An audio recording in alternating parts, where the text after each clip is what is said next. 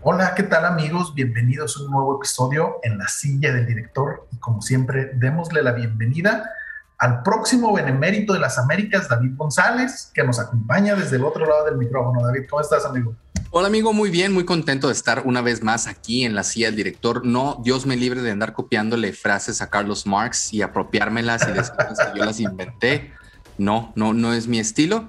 Eh, muy contento de estar una semana aquí. Eh, estamos eh, con noticias interesantes, con recomendaciones para ustedes y la próxima semana con sorpresas que más adelante les diremos, amigo. Así es, David. Oye, si te parece, o no sé si quieres comentar primero la sorpresa que tenemos para la siguiente semana. Sí, bueno, la próxima semana, como ustedes saben, y si no lo saben, para recordárselos, es la semana de los Óscares. Va a ser la entrega de los Óscares. Vamos a estar transmitiendo desde un lugar muy especial este, algunas notas, algunas cápsulas que ustedes van a poder ver en vivo. Y posteriormente van a tener eh, listo el programa de los Óscares. Tenemos mucha expectativa, esperamos que este año realmente eh, echen toda la carne al asador y no como el año pasado, que realmente yo hice un super rant porque hasta en Crocs se fueron, fue terrible, fue la peor ceremonia de los Óscares, yo creo que en la historia. No sé si estés de acuerdo, amigo. Sí, y a ver este año, a ver este año qué, nos depara, ¿no? Fíjate que sí, eh, sí me acuerdo, unos Crocs como dorados, si no me equivoco. Y sí, la verdad es que bastante, bastante triste eso. Pero fíjate que creo yo que este año, a pesar de que estamos esperando redención, lo veo muy difícil, ¿no? Porque pasando a las noticias, eh, pues bueno, ya vimos en estos días anteriores que, si no me equivoco, siete de los premios que van a entregar se van a hacer fuera del aire, sea, nada más los van a mencionar así, de que ah, ganó fulanito, y todos son en aspectos técnicos, ¿no? Y este, está bien raro, güey, porque quitan estos, pero meten la canción de, eh, de Encanto, la de Bruno. No se habla de Bruno o algo así. Está bien chida esa canción, la verdad. Sí. Está, está muy chida.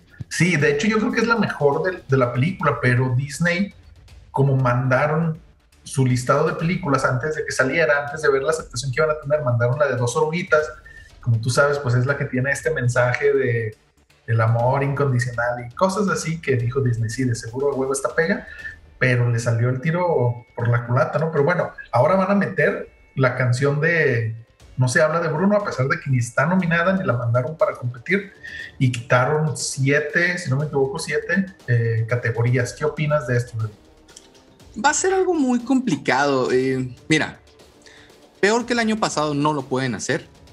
Definitivamente necesitan hacer algo diferente y si este es el primer paso para entender de qué se trata en este siglo, eh, pues es algo bueno, ¿no? Como sabemos, las personas que están al tope de la academia, pues ya todos son octogenarios y realmente no entienden de lo que se trata. Esperemos que, ya pronto lo hagan porque si no, estamos realmente en un riesgo muy grande de perder, yo creo que a la ceremonia como la conocemos, ¿eh? O sea, los premios lo veo difícil que los perdamos, pero igual y más adelante es aquí le va su premio por correo y se hace una, nada más se avisa y ya, ¿no? O sea, cuando tenemos una ceremonia que a todo mundo nos gusta, ojalá y la puedan traer a la vida y entender de qué se trata eh, el día de hoy, amigo. Sí, sí, completamente de acuerdo. Y en base a eso también, eh, pues viene mi siguiente noticia y es algo que me da, no sé qué pensar, pero justo eh, el domingo 20, si no me equivoco, nosotros estamos grabando este lunes 21 gracias a Benito Juárez, héroe nacional y héroe favorito de Mr. David. Este, justo el día de ayer fue la premiación de los Producers Guild Awards y ganó como mejor película Coda, que es un remake de una película francesa que está disponible en Amazon Plus y que tengo miedo de que se repita lo que pasó con Green Book, donde Green Book ganó a pesar de no ser la mejor película, ni, o sea, ya ni siquiera del año, de las nominadas. Y es debido a que es esta, ¿cómo dirías tú? Esta feel good movie, que es, eh, pues sí, ¿no? El mensaje positivo, bla, bla, bla, eh, y acaba de ganar. ¿Cómo ves esta situación? Ah, y o sea, lo traigo a colación porque históricamente la película que gana mejor película en los Producers Guild Award es quien se lleva el premio a mejor película. Digo, por lo general sabemos que recientemente con todos los cambios que han habido dentro de la academia esto puede cambiar, pero pues históricamente digamos que le da una mayor posibilidad. Sí, de acuerdo. No siempre, pero digamos en un 80% en la historia ha sido así, ¿no? O sea, película que, ellos eh, tienen una gran posibilidad de, ganar. me, me, recuerda una película por ahí del año 2000 y garra que se llamaba Crush, era una película canadiense que también ganó el Oscar. Eh, y, y, creo que se debió a dos cosas. Una, que no había grandes producciones ese año y que era una película que tenía un mensaje positivo, pero la recuerdo perfectamente precisamente porque no era una gran película, era una película ah, bastante hallmark. Y me sucede lo mismo con Coda. No es una mala película, es una película de caldito de pollo para el corazón y se acabó, ¿eh? O sea, cuidado con eso, amigos, porque entonces, ¿qué es lo que estamos, qué mensaje estamos mandando? O sea, queremos una película bonita que nos haga decir, ¡ay, ay qué bonito! O, queremos ver actuaciones interesantes, un guion bien escrito, eh, algo que realmente nos mueva. Hay, que tener mucho cuidado con eso. Yo tengo también eh, ese miedo y más porque van a ver muchísimo en la entrega de los Óscares donde usted lo vea eh, van a leer muchísimo, van a ver cortos de que el gran Eugenio Derbez, genio, hay que apoyar, Coda, Coda, Dios mío, ya la vieron, está maravillosa, wow, Coda es lo mejor, o sea, mucho cuidado con eso, no es la mejor película, no es, eh, no les va a cambiar la vida, repito, es una buena película, pero no está para ganar un Oscar, eh, que no nos gane la bandera mexicana, porque una cosa es apoyar a Del Toro y las cosas maravillosas que han hecho, una cosa es apoyar a Iñárritu y las cosas increíbles que han hecho, y otra cosa es apoyar un proyecto que está bien y, decir que es lo mejor del mundo. O sea, hay que tener mucho cuidado con eso, amigo. Sí, completamente de acuerdo. Y de hecho, justo te iba a decir eso de que, güey, ya es, si gana, ya espero el lunes de que Eugenio Derbez en todos los programas, porque obviamente la película ganó porque salía él, ¿no? Entonces, todo este hype, bla, bla, bla, pero bueno, habrá que esperar. Y no sé, amigo, creo que esto puede arruinar mi, mi quiniela. Pero bueno, ya, ya veremos qué pasa. Y por última noticia, quería preguntarte, David, que yo sé que ya viste lo que te voy a preguntar, pero solo para confirmarlo. El día de ayer también se estrenó un documental que sé que has estado esperando desde 2018 sobre la inauguración del el Aeropuerto Internacional Felipe Ángeles. Y yo sé, yo sé que ya mueres por ir a verlo tomarte tus fotos, selfies en este maravilloso aeropuerto internacional, el mejor que se está construyendo en todo el mundo. ¿Qué opinas de él? Que probablemente esté financiado con nuestros impuestos, ¿eh? hay, que aclararlo también. La verdad me da mucha tristeza. Por ahí tenemos un par de personas que nos escuchan en Estados Unidos, algunos en Latinoamérica, poquitos, pero, pero ahí están. Mucha tristeza. Eh, es, yo creo que uno de los peores aeropuertos de Latinoamérica. Eh, es muy triste lo que hicieron. Tienen las hojas de los vuelos eh, con Excel. O sea, cuando vas al aeropuerto y ves este, bueno, esta lo hacen con hojas en Excel, o sea, con hojas de Excel. Muy triste, muy asqueado. Fuck you, AMLO. No voy a decir más porque, bueno, este es un programa de cine, pero sí, fuck you forever, AMLO. y bueno, David, ahora sí, ya después de todo el mame y todo eso, ¿qué recomendación, con qué recomendación vamos a empezar esta semana, amigo? Fíjate que hoy les traigo algo bastante interesante y, creo que Netflix es el rey de este tipo de programas. Como siempre, les voy a, les voy a leer lo que traigo preparado y después lo comentamos un poquito, ¿no? Este programa se llama Easy Cake o aquí en, español le pusieron Es Pastel. Los programas de repostería de Netflix van desde el amado El Gran Espectáculo de, de Repostería Británico o el super programa Nailed, que seguramente ustedes lo, han visto, ¿no? La mayoría de los programas de repostería piden a los panaderos que creen hermosos pasteles que parezcan, bueno, pues pasteles, ¿no? Es pastel, sin embargo, está más interesado en hacer que los pasteles se parezcan a otra cosa. Nueve increíbles artistas de pasteles son contratados para crear pasteles súper realistas con la esperanza de engañar a los jueces en cada ronda. En cada episodio, el panadero o repostero ganador puede llevarse hasta mil, eh, bueno, creo que son cinco mil dólares. Y al final, los tres mejores eh, panaderos competirán por 50 mil dólares. El anfitrión, um, Mikey Day, que por cierto es, muy gracioso, tiene un estilo de comedia eh, que nos gusta mucho a ti y a mi amigo, muy sarcástico, que da risa, muy diferente a lo que estamos acostumbrados a ver. Entonces, pues la verdad, desde ahí es un programa que recomiendo bastante comienza haciendo que los panaderos jueguen un juego de encuentra el pastel. Y los tres reposteros tienen que identificar correctamente el pastel disfrazado de objeto. Pueden hornear en la primera ronda si es que ellos adivinaron, eh, eligen el objeto o, sí, pues, generalmente son objetos, ¿no? A, hacer un pastel. En esta primera entrega, los jueces eh, hacen todo lo posible para elegir a los pasteles. Haz de cuenta, les ponen, eh, por ejemplo, micrófonos, ¿no? Y ellos tienen que decir cuál de los micrófonos es pastel. Entonces está bastante, bastante interesante. Es un programa eh, de esos que nosotros decimos para comer, eh, que puedes poner mientras estás comiendo, mientras estás haciendo otra cosa, pero te saca una sonrisa. Yo me aventé, la verdad, eh, la primera temporada en una sentada mientras estaba haciendo otras cosas en la casa. Y es muy divertido porque realmente ah, estos son maestros. Está padre el programa también porque el formato es muy diferente a lo que estamos acostumbrados a ver. Es decir, aquí sí les dan ocho horas para hacer su pastel, porque estamos hablando que lo están tratando de hacer lo más realista posible, ¿no? Entonces vemos, por ejemplo, eh, estos bolos que utilizan para el, para el bowling y tienen que adivinar cuál, cuál de estos es un pastel, ¿no? O unas maletas gigantes. Y la verdad, sí es complicado adivinar en algunos casos cuál es el pastel, incluso tú como espectador, ¿no? Entonces es bastante interesante ver cómo lo hacen. El programa es muy divertido. Eh, hicieron una selección de personajes pasteleros también bastante interesantes. Tenemos por lo menos tres personajes que son eso, personajes. Es, una serie que recomiendo bastante. Y en este eh, pequeño recuadro de, series que tú puedes ver mientras haces otras cosas, sin duda le pondría un 5 sobre 5. Repito, siempre hay que ponernos en el contexto de lo que estamos hablando, ¿no? Esta es una serie para cenar, para platicar eh, con tu pareja, con tus amigos, para estar haciendo el trabajo y ponerle de background y te vas a divertir muchísimo. 5 sobre 5. ¿Has escuchado de esta serie? ¿Qué te parece el formato, amigo? Fíjate que sí he escuchado, he visto los cortos que mientras, justo cuando prendes Netflix, ya es que te parece lo que ellos mismos te recomiendan, más reciente, y me parece una temática muy interesante, ¿no? O sea, bien, como, como bien comentas, aunado a este tema, por ejemplo, de Nailed It, cosas así, son programas de cocina, pero acá sí, eh, obviamente hecho por profesionales, no como, como lo que vimos en Nailed pero me parece bastante atractivo como lo comentas, ¿no? Sobre todo, eh, hay este trend, me parece, en, en redes sociales también, donde te ponen precisamente esta imagen, no sé si de ahí venga, y luego cortan, así, no sé, un libro, una bolsa, como bien dices, y, es realmente sorprendente. Fíjate qué interesante que lo mencionas, amigo, porque este programa nació a partir del meme.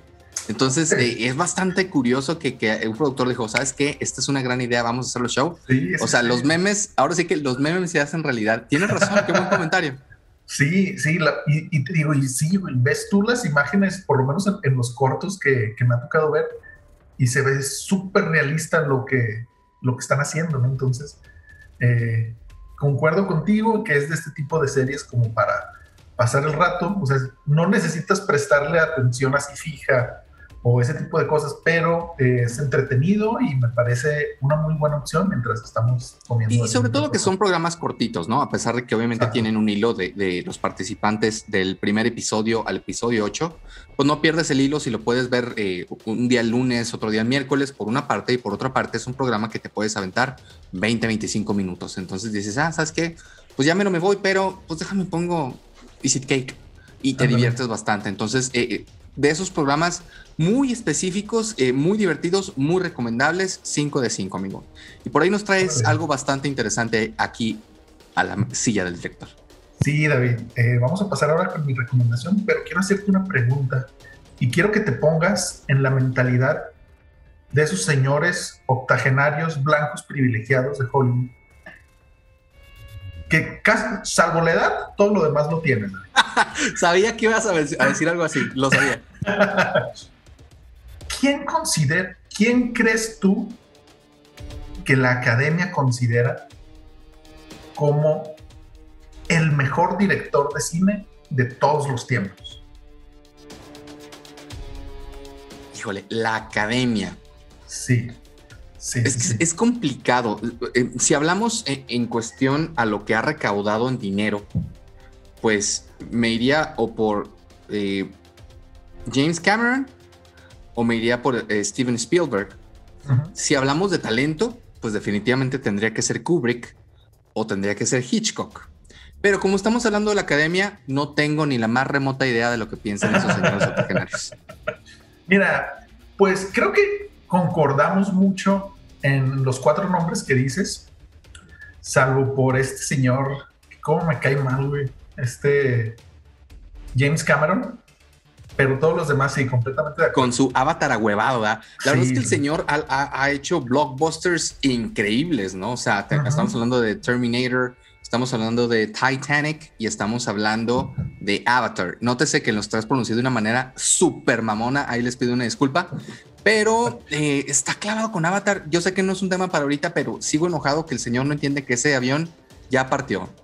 Sí, sí, completamente de acuerdo. Pero fíjate que extrañamente de los otros tres nombres que dijiste, si bien en cuestión de calidad pudiéramos debatir entre lo que nos entregaron estos tres directores, parece ser que la academia tiene un cierto favoritismo, bueno, a pesar de que los tanto Hitchcock como Kubrick ya murieron, pero durante mucho tiempo ha tenido un favoritismo particular por Steven Spielberg, ¿no?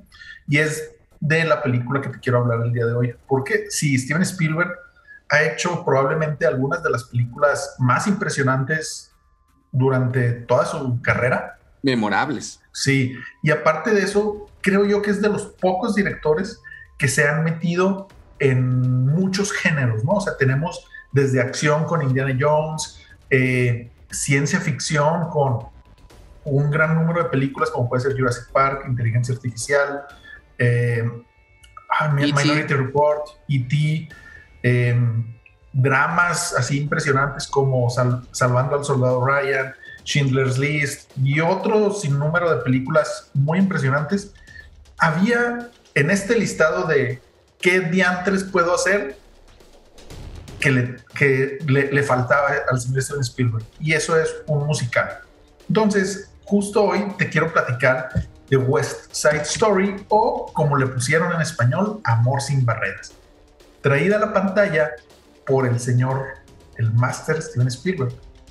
Que hay que recordar también que es una adaptación, bueno, que ya había una película de estas en el 61, pero que realmente era una adaptación de una obra bueno, de un musical de Broadway llamado de la misma manera del 57, si no me equivoco. Entonces, David, si te parece, déjame, te cuento lo que traigo escrito por aquí. Adelante, amigo. Bueno, West Side Story, o como lo pusieron en español, Amor sin Barreras, está disponible en Disney Plus.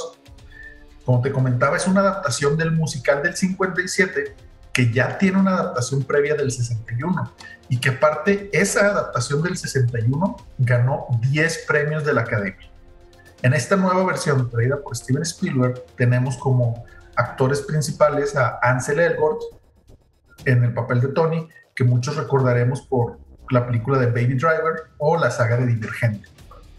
También la que va a ser, estoy casi 100% seguro, tu próxima actriz fetiche, David, eh, Rachel Segler, que va a interpretar, bueno, que interpretó a María y que prácticamente pudiéramos decir que es su primer papel así importante, pero va a salir en la secuela de Shazam, que sale este año, en 2022. Pero aparte de eso, va a ser nuestra Blancanieves en la adaptación de Disney del 2023. Hija de su madre, la odio. Dije, ¿por qué está diciendo quién es hija de su madre? Sí, va a ser Blancanieves en 2023. Ya comentamos de esto en algunos de nuestros episodios pasados. También tenemos a Ariana DeBose interpretando a Anita, pero ella principalmente había trabajado en musicales como Hamilton y ella va a ser Calypso en la adaptación de Craven que van a traer también, eh, pues de este que pudiéramos decir como antihéroe. Craven el cazador, ¿no? Es que ya no sabe qué hacer Marvel con las estupideces de Sony. Son villanos, Sony. O sea, tú estás haciendo villanos y los quieres vender como antihéroes. No. O sea, Craven es un villano.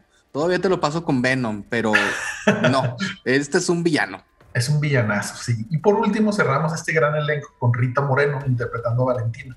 Que Rita Moreno fue Anita en la versión de West Side Story del 61 y además ganó un Oscar como mejor actriz de reparto por esta interpretación. Eh, el argumento pues es muy simple, sigue siendo el mismo desde el 57, pero ahí te va, ¿no? Es una adaptación muy, muy libre de Romeo y Julieta de William Shakespeare y es una ligera adaptación de la mano de Tony Kushner, quien ha trabajado con Spielberg en Munich y Lincoln previamente, pero que realmente hace unos ajustes muy ligeros al musical del 57 de Arthur Lawrence y conserva exactamente la misma música de Leonard Bernstein. que es un maravilloso compositor y director de orquesta, quien, haciendo un paréntesis, eh, tiene una de mis interpretaciones favoritas de la novena sinfonía de Beethoven en YouTube, vayan a verlo, buenísimo del 80. Pero bueno, esta historia nos cuenta las travesías de María, una chica de Puerto Rico que llega a una comunidad de puro puertorriqueño en Nueva York a finales de los 50, junto a su hermano Bernardo, que es un boxeador, y su novia Anita. La comunidad donde viven prácticamente va en decadencia y está a nada de ser sacados de estas cuadras para la demolición de todos los edificios.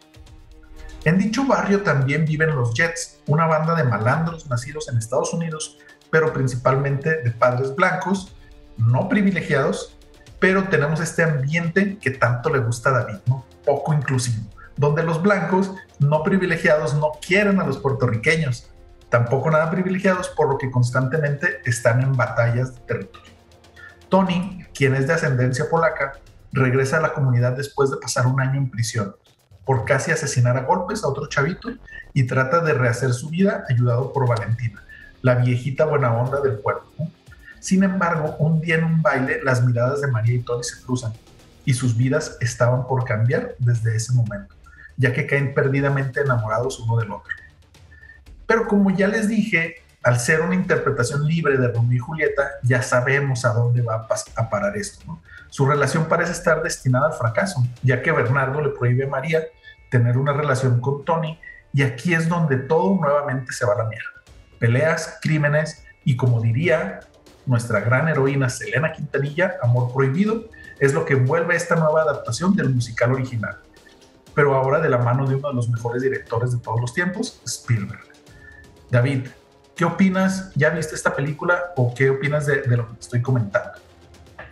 No la he visto, posiblemente haga un esfuerzo por verla. No soy amante de los musicales, de hecho me cagan los musicales. Eh, hay una excepción, eh, mucho se dijo de La La Land y cuando la fui a ver salí, la, verdad, bastante contento de haberme dado la oportunidad de verla. Me gustó bastante y pudieron mezclar esta parte del musical de una, de una manera cohesiva, ¿no? Eh, quiero pensar que al ser Spielberg es algo similar a La La Land, no en cuanto a la historia, sino en cuanto a lograr que la historia sea cohesiva y no sea cantar los pajaritos de Disney cada 30 segundos, ¿no? Eh, lo que me cuentas suena bastante interesante, un poquito trillado, la historia de los puertorriqueños, cubanos, mexicanos, salvadoreños, etcétera, que llegan a un barrio que está a punto de ser destruido porque van a hacer una carretera o un supercentro comercial lo hemos visto 1.675.223 veces en Hollywood. Quiero pensar que el señor Spielberg va a hacer algo increíble con esta historia. Te preguntaría, en la escala de La La Lands, ¿cuánto le darías, amigo? Fíjate que estoy en, una encrucijada porque justo le comentaba a Fanny, mi esposa, que es, eh, la estábamos viendo justo ayer, que la película es técnicamente brillante, como cualquier cosa que hace Steven Spielberg. es como dirías tú, flawless, ¿no? O sea, sí, no hay nada que recriminarle.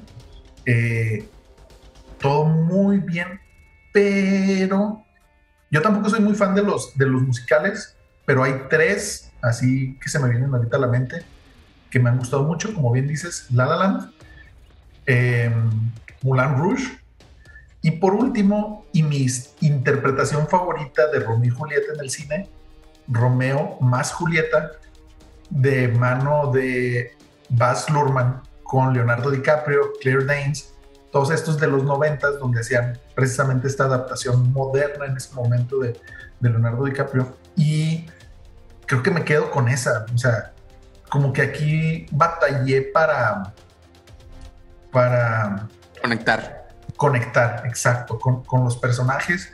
Eh, aparte que no sé por qué agarraron a, a este güey como actor principal.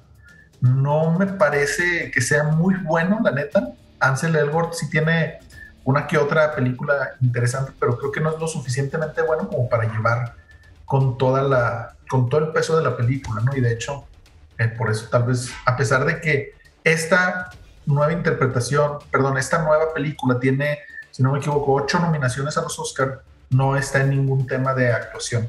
Lo que sí, Anita bueno, el personaje de Anita, buenísimo y muy buena actriz, entonces esperemos ella si pueda ganar de actriz de reparto. Yo creo que le daría tres, tres La La de cinco. Porque sí, digo, me, costó precisamente hacer ese match con los personajes. Y tristemente, o sea, a pesar de que la versión original tiene que 60 años de haberse estrenado, eh, la temática sigue muy vigente. O sea, todo este tema de xenofobia y racismo a flor de piel, que en ese momento, o sea, porque sigue estando ambientado en los 50, pero que es tan presente en el día de hoy, sobre todo en, en los Estados Unidos, y tanto así que yo creo que nada más le hace falta que alguno de los Jets traiga su gorra roja de maga, o sea, de Make America Great Again, para cerrar el ciclo y este, ¿cómo decirlo? Este comentario social hacia el odio, ¿no? El odio desmedido por el simple hecho de existir, o sea, yo creo que es lo mejorcito que hace Steven Spielberg en esta película, o sea, poner en ese contexto y darte ese mensaje que ya venía desde antes, pero como que lo está refrescando, ¿no? Para las nuevas generaciones, a ver si así lo entienden. Entonces, 3 de 5, David. Perfecto, amigo. Pues ahí tiene la recomendación. Eh, si a usted le gustan los musicales, es, una gran recomendación. Y si no, es una película perfecta para que usted pueda introducirse a este mundo. Qué interesante que también veamos otra película que, está nominada de alguna manera dentro del ciclo de los Oscars eh, con lo que hizo Andrew Garfield. De hecho, por ahí dicen varios que puede ser el primer Oscar de, de Garfield. Vamos a ver. Interesante, no es muy común que dos musicales entren en los Oscars de categorías, la que sea, ¿no? Oye, amigo, y, si me permites, hoy te traigo una serie bastante interesante y, tengo que decir antes de, iniciar eh, con la lectura, esta serie se llama Tribunal de Menores o Sony Young Sin Pa, que es eh, una serie coreana. Eh, que me da muchísima envidia. Y, y, tenemos sobre todo este año, yo diría que es de la pandemia, que han traído series surcoreanas, interesante cómo la cultura se ha se ha polarizado, eh, sobre todo en cuestión, gracias al K-pop, hemos sabido eh, de, la cultura coreana a nivel mundial y nos hemos abierto a, escuchar, a ver, a leer muchas de las situaciones que suceden en Corea, ¿no? Y híjole, qué coraje me da. Muchas de las series, algunas están exageradas, pero tenemos otras series que son realmente joyas y esta es una de ellas porque es la primera serie coreana que me atrevería a decir que no entra dentro de la categoría de payasadas. Bueno, tal vez la, que comenté de los gangsters, esa también estaba muy padre. Eh, ¿Por qué en México no podemos hacer cosas así? ¿Por qué? O sea, ¿por qué no hay una serie que yo te pueda decir? Es que sabes que esa serie está bien, te la recomiendo. No, todo tiene que ser RBD, todo tiene que ser este, payasadas o eh, situaciones de comedia ridículas o, drogas o así, ah, que, enseñen, que enseñen las boobies ella para que, o sea, ¿por qué? ¿Por qué México? Por, o sea, bueno, les voy a leer lo que tengo preparado de esta serie eh, surcoreana y después vamos a platicar un poquito de ella. Tribunal de Menores es un drama judicial surcoreano en formato de serie dirigida por Jong Chang-hong con guiones de Kim Myung-song. la historia sigue, sigue a la jueza Sim una persona poco amistosa con los demás y muy meticulosa en su trabajo, que odia a los delincuentes juveniles y administra sus propias formas de castigar a los infractores. A delincuentes eh, suele escapar cualquier tipo de castigo grave, pero ella no está dispuesto a permitirlo. Tribunal de Menores es un K-drama muy interesante, pero completamente alejado del estilo que tenían los últimos grandes éxitos de Netflix, con calamares, zombies u otros divertimentos palomeros, ¿no? que hemos platicado más abocados a historias sobrenaturales o de género. En esta ocasión, nos encontramos ante un sólido y perspicaz drama judicial que reflexiona de manera profunda sobre la violencia juvenil, así como de las herramientas sociales que disponemos para gestionar su, erradicación o reinserción de, los infractores. ¿no? La protagonista en Sim, una jueza eh, obsesiva que se incorpora al tribunal que se dedica exclusivamente a juzgar delitos cometidos por menores amparados bajo la ley, que se encuentra en entredicho por su falta de contundencia hacia los que aparece en la opinión pública, cuando como en sociedad debemos enfrentarnos ante un crimen atroz e injustificado cometido por jóvenes. En México también se habla de manera cíclica sobre este asunto, sin que nunca lleguemos a un entendimiento de forma de endurecer las penas o encontrar la solución más adecuada para enfocar la complejidad que se requiere juzgar a los menores de edad, ¿no? Es un tema bastante interesante. porque eh, cómo juzgamos a alguien que es menor de edad, qué tanta culpabilidad tiene, eh, lo vas a meter únicamente unos años, es, un tema bastante interesante y bastante delicado. ¿Se debería aplicar las mismas penas que para la gente adulta cuando cometen los mismos delitos? Esa es la gran pregunta. Tribunal de Menores consta de 10 episodios en los que aparecen casos de extrema gravedad como asesinato, violación grupal, estafa, maltratos. Para desentrañar la verdad oculta, se asegura, eh, perdón, que se halla bajo la epidermis que se muestran las evidencias. Tenemos a la, jueza, a la jueza Sim, una mujer que asegura odiar a los menores y delincuentes, ¿no? Y que pretende ser implacable en la toma de sus decisiones.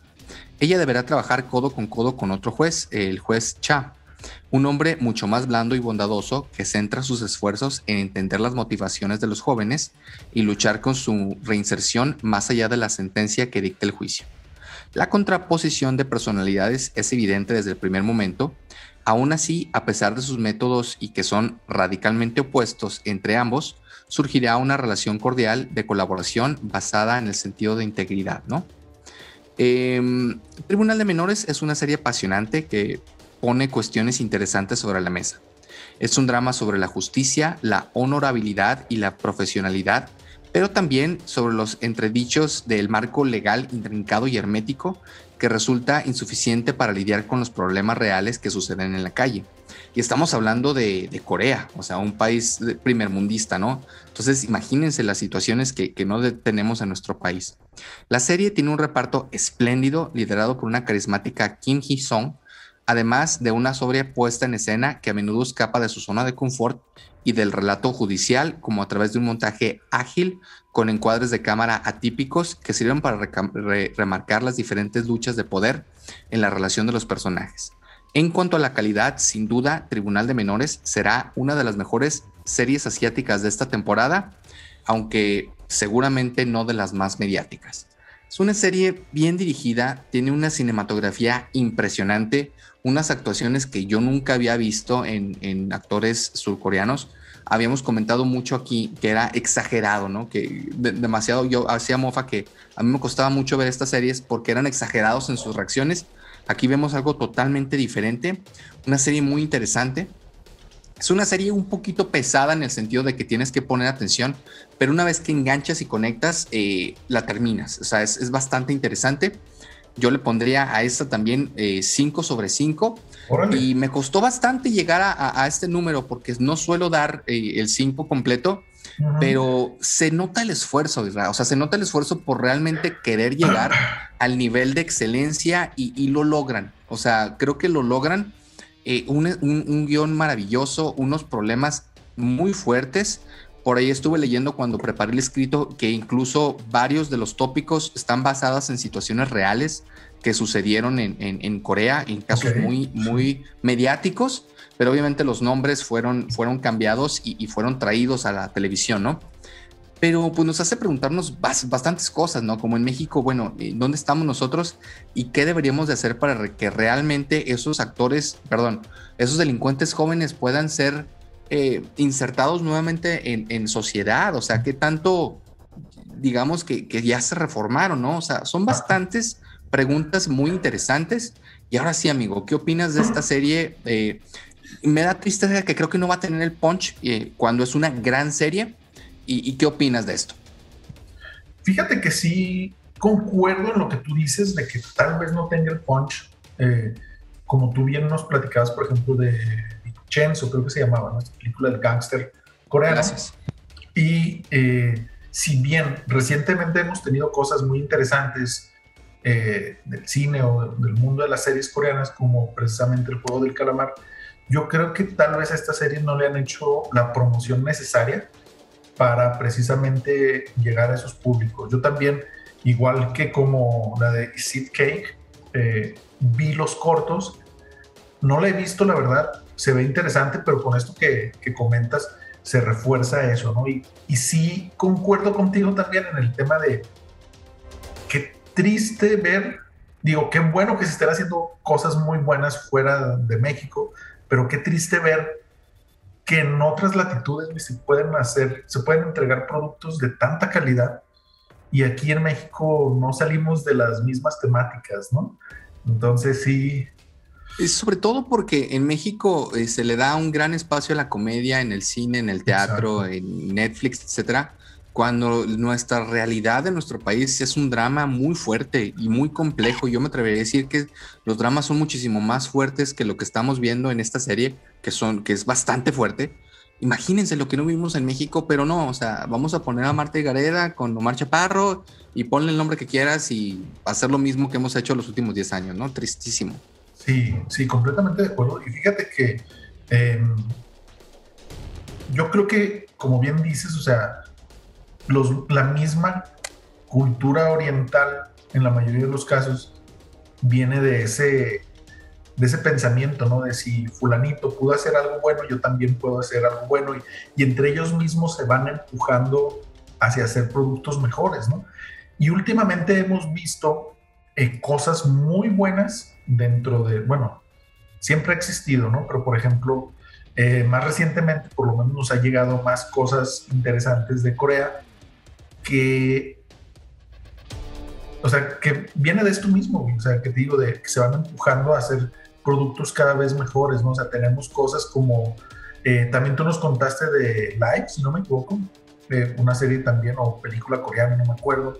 Tenemos películas como Parasites, que ganó el Oscar como mejor película eh, recientemente, Old Boy, también una de mis favoritas dentro del cine coreano, Estación Zombie y demás, o sea, son películas y series que cada vez van creciendo y van llegando a un mayor público, ¿no? Yo también concuerdo contigo que tal vez eh, este impulso sobre eh, los medios coreanos, ya sea eh, música, serie y cine, viene muy fuertemente empujado por toda esta comunidad de K-Popers que está haciendo el, el, equivalente a los Backstreet Boys en los 2000, básicamente, ¿no?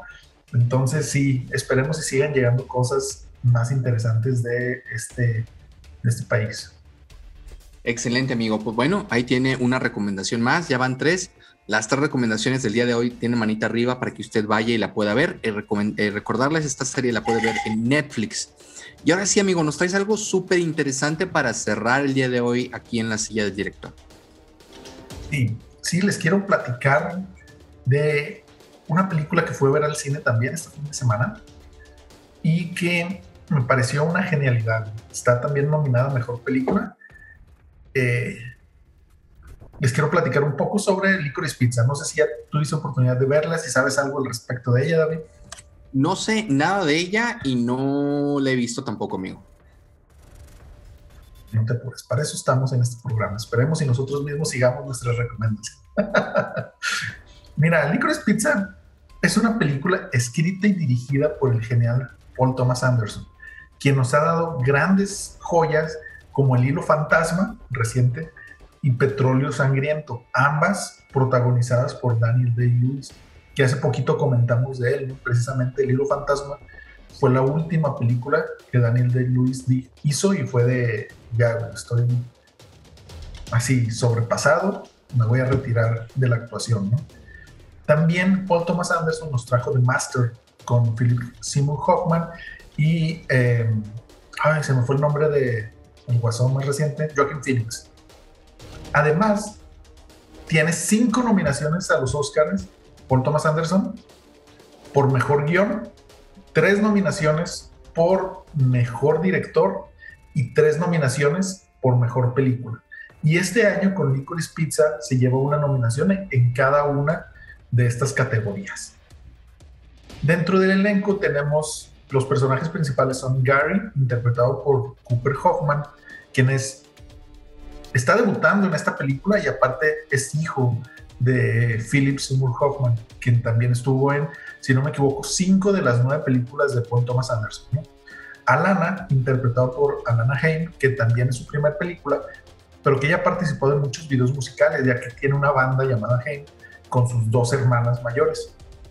Y muchos invitados de alta calidad, ¿no? Como sean Penn, John C. Reilly, Sasha Spielberg, que es hija de Steven Spielberg, George DiCaprio, que sí, si se lo están preguntando, es el papá de Leonardo DiCaprio, Tom Waits, Bradley Cooper y Benny Safdie. Eh, te voy a platicar la reseña que traigo escrita para ustedes y ya después comentamos, ¿no?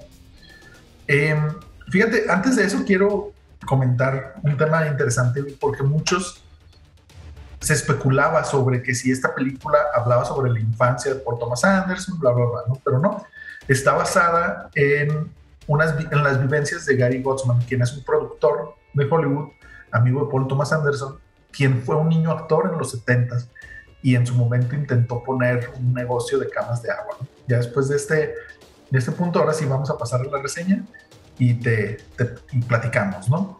Tenemos, esta película es el clásico Coming of Age, ambientado en los 70s en el Valle de San Fernando, California, donde Gary, interpretado por Cooper, es un adolescente que ha pasado de ser un niño actor en un famoso programa de televisión de la época a encontrarse en esta incómoda edad de transición, donde ya no es lo suficientemente joven para interpretar ciertos papeles de niño, pero tampoco es lo suficientemente grande para interpretar otros, ¿no? Y cómo a sus 15 años conoce a Alana, una chica judía de 25 años que trabaja en un lugar donde Gary va a tomarse sus fotos, ¿no? Y queda perdidamente enamorado de ella. Por lo que a lo largo de la película vemos esta búsqueda de la conquista de Alana y cómo ella lo rechaza en repetidas ocasiones por su obvia diferencia de edades. Sin embargo, podemos ver durante las dos horas de la película cómo se va desarrollando esta, esta amistad entre los dos con cierta complicidad entre ellos que los lleva a unirse en diferentes intentos de negocio, ¿no? Y un intento por unir sus vidas, sus anhelos, sus sueños. Y este es precisamente el primero de los negocios, es la venta de camas de agua, en los 70 fue así como que lo anunciaban como si fuera a ser el próximo hit, ¿no? Y al día de hoy todos deberíamos de tener camas de agua. Y después de esto, un salón de juegos de pinball eh, todo esto aunado a la búsqueda por tratar de encajar en la cambiante sociedad californiana de los 70, mientras ellos van descubriéndose a sí mismos con el pasar de las aventuras y las situaciones que cada uno de ellos interpreta de acuerdo a su edad. Y yo creo que aquí es eh, uno de los puntos más maravillosos de esta película, donde podemos ver eh, la mirada cínica y preocupada de una chica de 25, 28 años que se encuentra con la actitud ingenua y soñadora de un chico de 15 años, ¿no? Que a esa edad se quiere comer el mundo. David, ¿qué opinas de esto que te he dicho? No quiero dar muchos spoilers porque es una verdadera experiencia que yo les recomiendo que, que vayan a experimentar al cine. Se escucha bastante interesante. Obviamente lo que había escuchado de esta película es en cuanto a sus nominaciones y, y, a la calidad de los actores que tiene. Creo que puede ser una película que tiene una gran dirección y en ese sentido, cuando tiene una gran dirección, pues la experiencia es mucho mejor, ¿no? Eh, la, historia se escucha bastante interesante y, la relación que ellos puedan tener te deja abierta la pregunta si, si él realmente durante este tiempo que cuenta la película logró flechar el corazón de esta chica que es 10 años mayor que él. Eh, si usted quiere saberlo, tiene que ir al cine, igual que yo, para saber la respuesta. ¿Qué calificación le, das a, esta película? Y preguntaría otra cosa, ¿la ves ganando algún Oscar, amigo?